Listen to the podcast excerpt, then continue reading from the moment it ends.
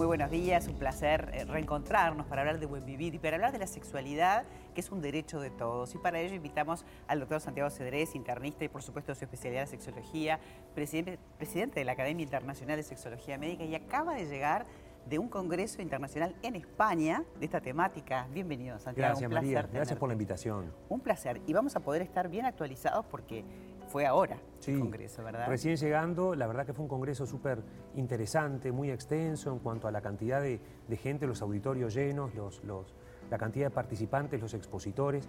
En este congreso, más o menos? Participantes médicos se llegaron a 5.000. Ah, impresionante. Sí, sí, de todos los países. La verdad que es espectacular. bueno, y como presidente me imagino. Fue todo un desafío poder este, armar, presidir este, en el Congreso de la Federación Latinoamericana de Sexología y Educación Sexual que se hace en Valencia, se hizo el homenaje y la, y la celebración por los 20 años de creación de la Academia Internacional de Sexología Médica.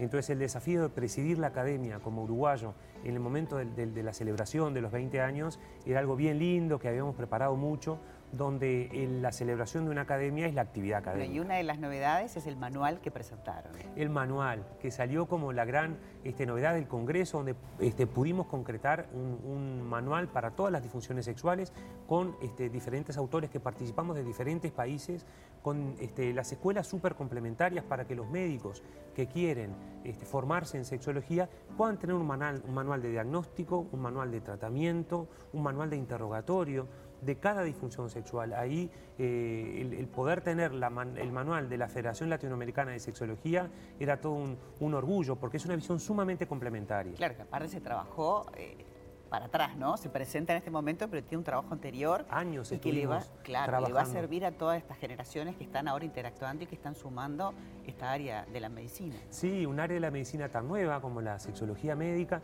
que es fundamental la capacitación. A veces por eh, asistirla cuando no estamos correctamente capacitados, podemos cometer errores o iatrogenia en el abordaje médico. A veces palabras que no son las adecuadas, la forma de, interrogar o juicios que podemos decir cuando, cuando, estamos con el paciente que no son los más oportunos. Entonces la capacitación médica es fundamental y en eso es uno de los grandes objetivos de la Academia Internacional de Sexología Médica, la capacitación de pregrado, de, de posgrados en la especialidad para tener una sexología médica este, adecuada y basada en la evidencia. Aparte una interacción también yo pensaba con el área, el aspecto psicológico del paciente que está muy relacionado, ¿no? Totalmente. Además de digamos, de ver, de leer estudios médicos y de poder recetar ciertas este, medicinas.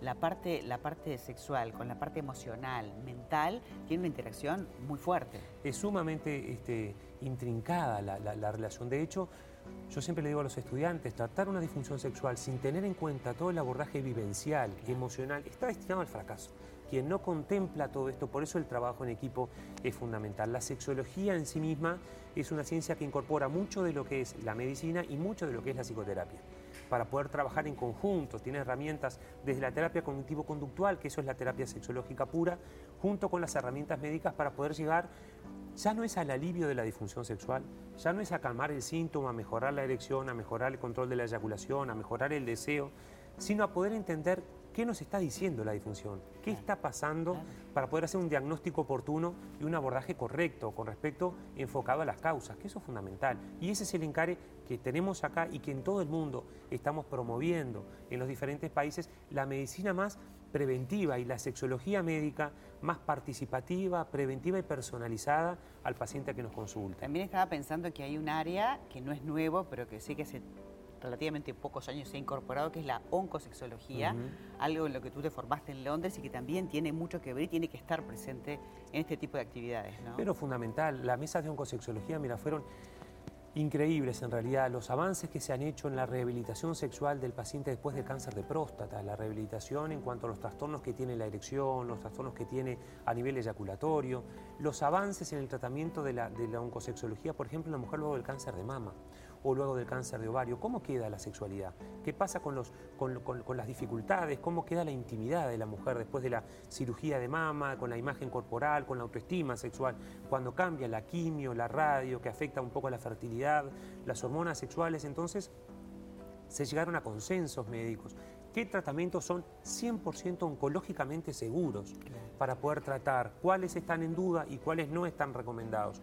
En eso se ha avanzado mucho, en el abordaje desde la sexología. Bueno, Doc, realmente ha sido un placer que nos acompañes y nos cuentes las novedades y nos mantengas así como súper ayornados, porque este congreso fue hace muy poquito tiempo y además para nosotros es un orgullo que seas el presidente y nos representes. ¿eh? Pero muchas gracias, María. Siempre es precioso venir y, traer las novedades que, que, tiene la sexología médica a nivel mundial. Seguiremos hablando de estos temas. muchas gracias.